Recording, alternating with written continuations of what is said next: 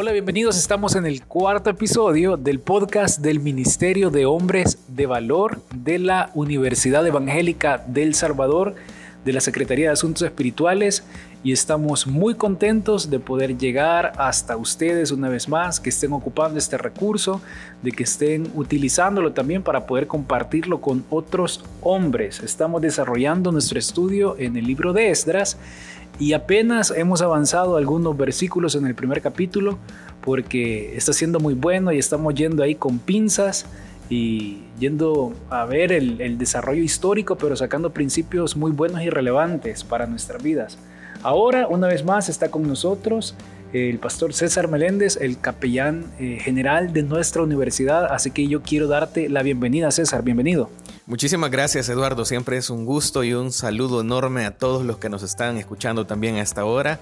Esperamos que puedan estar siempre muy bien y qué bueno que podamos tener todos esta disposición para estudiar estos principios de este libro que básicamente, eh, si lo miras bien, habla muchísimo acerca del el liderazgo y de eso precisamente vamos a hablar, así que eh, pues aprovechémoslo, aprovechémoslo al máximo. Sí, vamos a ir de una vez para aprovechar el tiempo porque creo que hay que hablar ahora bastante ahí del tema. Eh, bueno, hemos dicho que en el libro de Esdras, que en los primeros versículos Dios despierta el espíritu de Ciro, un rey pagano, pero que luego eh, como un instrumento de Dios es utilizado para ir y despertar el espíritu de los líderes. Esa palabra es clave que ya la mencionaste, líderes. Y en los versículos 5 y 6 del primer capítulo dice entonces cómo Dios despierta el espíritu de los jefes de las familias de las diferentes tribus y también despierta el espíritu de los, de los sacerdotes para que vayan y levanten esta obra que, que era ahí un, un desastre literal. Y como hemos dicho, solo para recordar, equivalía también al, a este cuadro espiritual eh, tremendo y literal para ellos, que la presencia de Dios eh, no estaba ahí porque no había templo y no había no habían rituales entonces para poder tener comunión con Dios. Así que en ese sentido, eh, estos líderes son despertados y van a ser utilizados para influenciar al resto del pueblo. El liderazgo verdadero, voy a decir, o, o efectivo, o, espiritual o que tiene la autoridad espiritual de Dios, es justamente el que logra esto, inspirar a los demás para hacer la obra de Dios. ¿Qué dirías tú de eso, César? Sí, buenísimo, definitivamente. Si pudiéramos nosotros eh, hacer un recorrido por los conceptos que estos gurús de liderazgo presentan, eh, podríamos darnos cuenta de que mucho de lo que aquí se menciona es básicamente la razón por la que Dios despertó el corazón de estos hombres porque tenía una labor increíble que realizar y necesitaba que líderes surgieran del pueblo. Y si te fijas, cuando nosotros eh, vemos el día a día, nuestra ah, rutina diaria, o cuando analizamos nuestro país o analizamos cómo funcionan las sociedades, siempre vas a encontrar que las proezas y las hazañas y los grandes desafíos se conquistan cuando hombres toman la decisión de avanzar, de, seguir. De repente un equipo de fútbol tiene buenos resultados cuando no solamente hay una sinergia, sino que también cuando hay una persona que dice vamos a hacerlo, vamos a, se echa el equipo al hombro, ¿verdad? O de repente cuando en una casa el padre de familia tiene una actitud eh, propositiva y motiva a toda la familia hacia la realización de algo, pues esto se alcanza, esto se logra. Y así pasa en diferentes esferas de la sociedad. Qué importante lo que podemos estar resaltando aquí porque eh, si podemos verlo desde el otro ángulo, cuando las cosas no se realizan es por la ausencia también de líderes. Y eso pasa también dentro de las sociedades, cuando de repente como sociedad un grupo se echa la culpa con otro, eh, de repente uno nota una ausencia de líderes tremenda. Sí, sí, yo de hecho estaba pensando justamente eso ahorita, que, eh, bueno, un par de cosas. Eh, voy a ir de atrás hacia adelante en el orden de cómo me vinieron los pensamientos, pero definitivamente estos hombres eh, estaban tomando, asumiendo su, su, papel y su responsabilidad, asumiendo ese papel y esa responsabilidad que 70 años atrás nadie había tomado. O sea, ¿Por qué vamos a ver que esta obra va a iniciar y se va a levantar y demás? Porque esos hombres decidieron, sí, porque Dios eh, despertó su espíritu y demás, pero mm, la Biblia no lo dice, la verdad, pero es, no, no sé si quizás en el pasado, 70 años atrás, de alguna manera Dios ya había querido despertar a otros hombres y, y no habían querido. No sé, la Biblia no lo dice, pero, pero yo diría que quizás fue muy probable, ¿verdad? 70 años.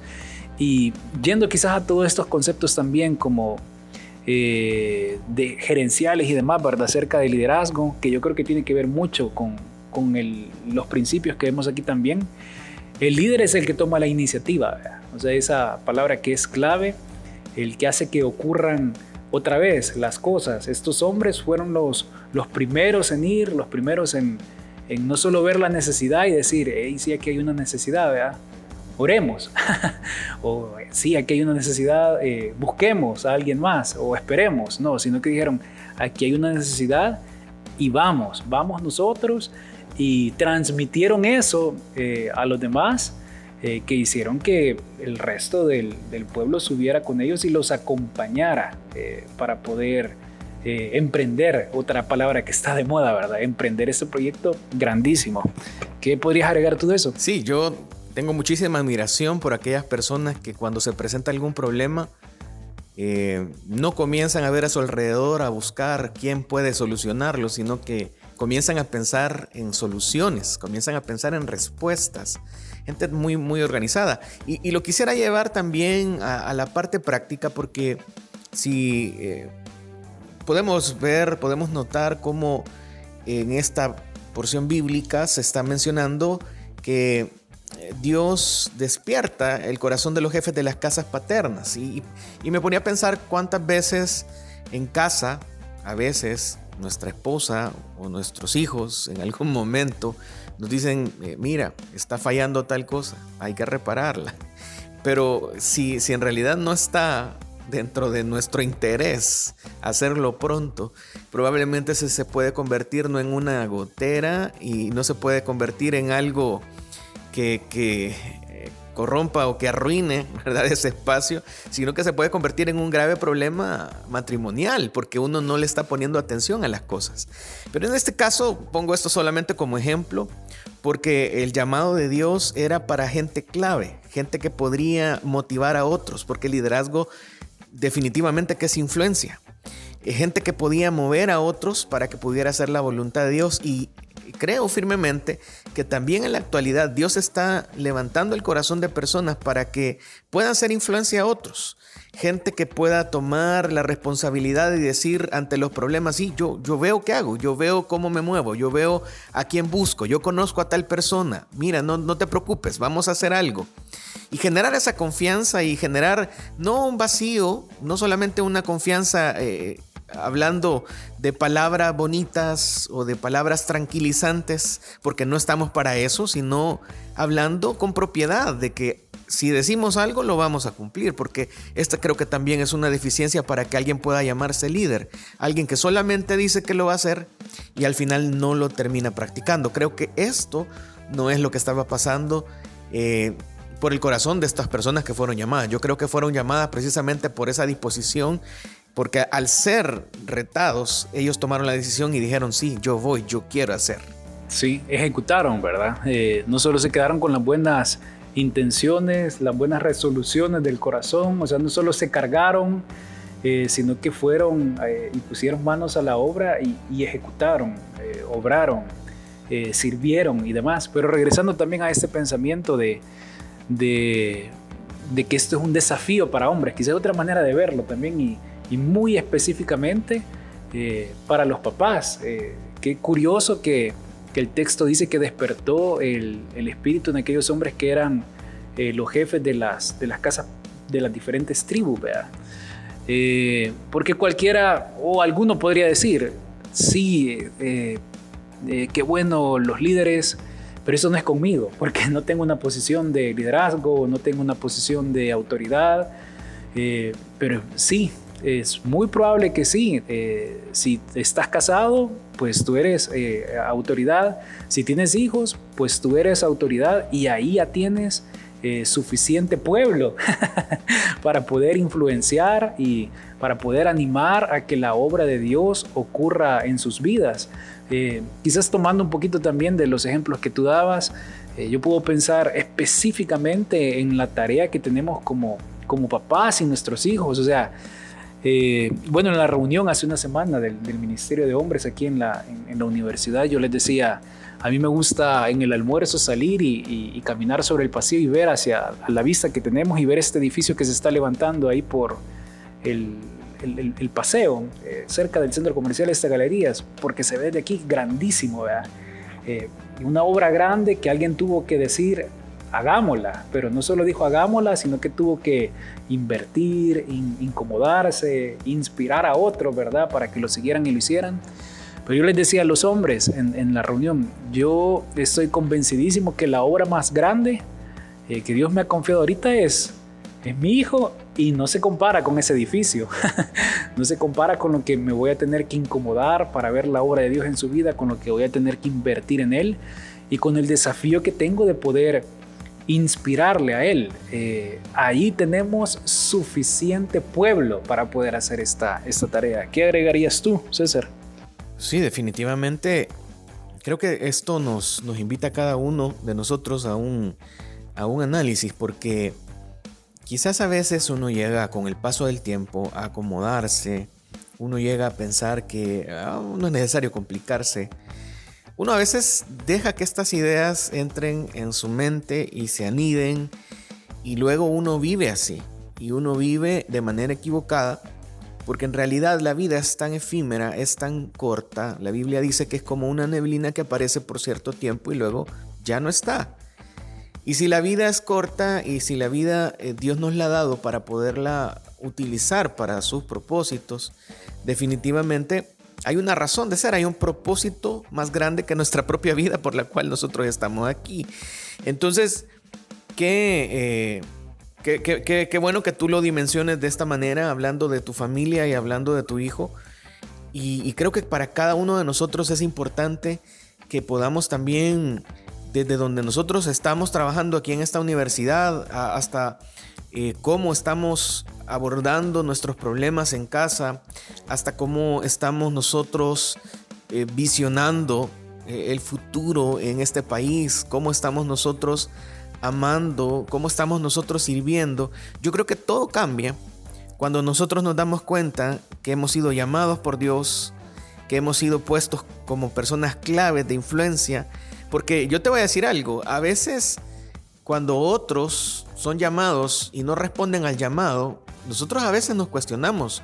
Cuando nosotros hemos dicho, sí, yo, yo respondo, yo voy. A veces nos cuestionamos y, y nos comenzamos a preguntar, bueno, ¿y, los demás qué pasa? ¿Y por qué no se motivan? ¿Y por qué no se mueven? Pero esta es una decisión muy personal que nos va a llevar a cada uno de nosotros al siguiente peldaño del, donde, donde Dios nos quiere tener, pero va a depender mucho de nuestra obediencia. Y no depende de las circunstancias y no depende de las decisiones de los demás.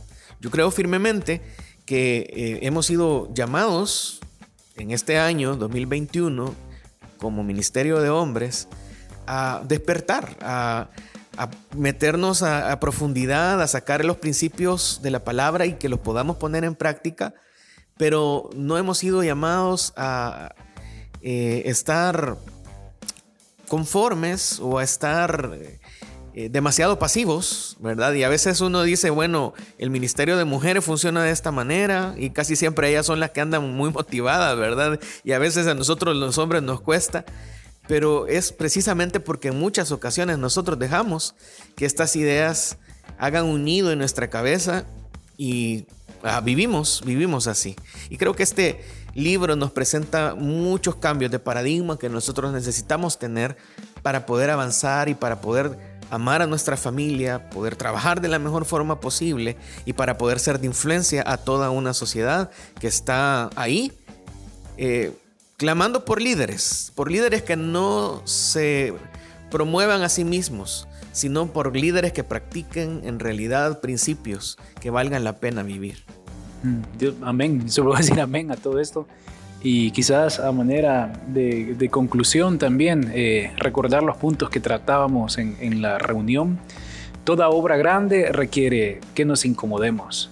Estos hombres tenían que incomodarse. Eh, toda obra grande requiere que invirtamos, ¿verdad? Eh, nuestros recursos, nuestro tiempo, nuestros talentos, nuestro dinero. Toda obra grande requiere que inspiremos a otro para, para que estas cosas ocurran. Y la obra que Dios quiere hacer en nuestras vidas requiere estas cosas, que nos incomodemos, que invirtamos, eh, que inspiremos a otros la obra que Dios quiere hacer a través de nosotros. Así que queremos invitarles a que sigan conectados con nosotros, a que sigan utilizando este recurso, a que lo compartan con otros, a que le den seguir ahí en las diferentes plataformas y que estén pendientes porque por aquí les vamos a ir dando avances también de lo que va a ser nuestra próxima reunión en el Ministerio de Hombres de Valor el próximo mes. Eh, ¿Qué dirías para despedirte? No, pues este, yo estaba pensando ahorita que cuántas veces quizás muchos de nosotros quisimos ser el número 10 o el goleador del equipo, o cuántas veces nosotros quisimos destacar en alguna rama del arte. Y bueno, eh, algunos lo han podido hacer, definitivamente, pero a la luz de estos temas que estamos analizando, nosotros ahora tenemos la oportunidad de ser los líderes que puedan influenciar a otros para animarlos a hacer la voluntad de Dios. Eh, eh, tenemos un gran reto y, es importante la actitud con la que lo podamos abordar, es importante la, obediencia, es importante que nosotros decididamente podamos hacer cambios en nuestra vida para que también nuestra familia sea bendecida. No sabemos hasta dónde podemos llegar a traer bendición a nuestra casa por la actitud que nosotros tengamos. Así que eh, yo les quisiera animar para que con todo el corazón continuemos adelante eh, tomando decisiones con respecto a esta escena que nos plantea definitivamente la palabra del Señor para cada uno de nosotros día con día y en este estudio también de manera muy especial. Que Dios nos siga hablando y que Dios siga trabajando en nuestros corazones porque algo va a hacer Dios y cuando Dios hace algo definitivamente lo hace bien y nos va a sorprender. Así que mucho ánimo en continuar siendo de influencia, en despertar para hacer la voluntad del Señor. Bueno, muchas gracias. Nos escuchamos en la próxima.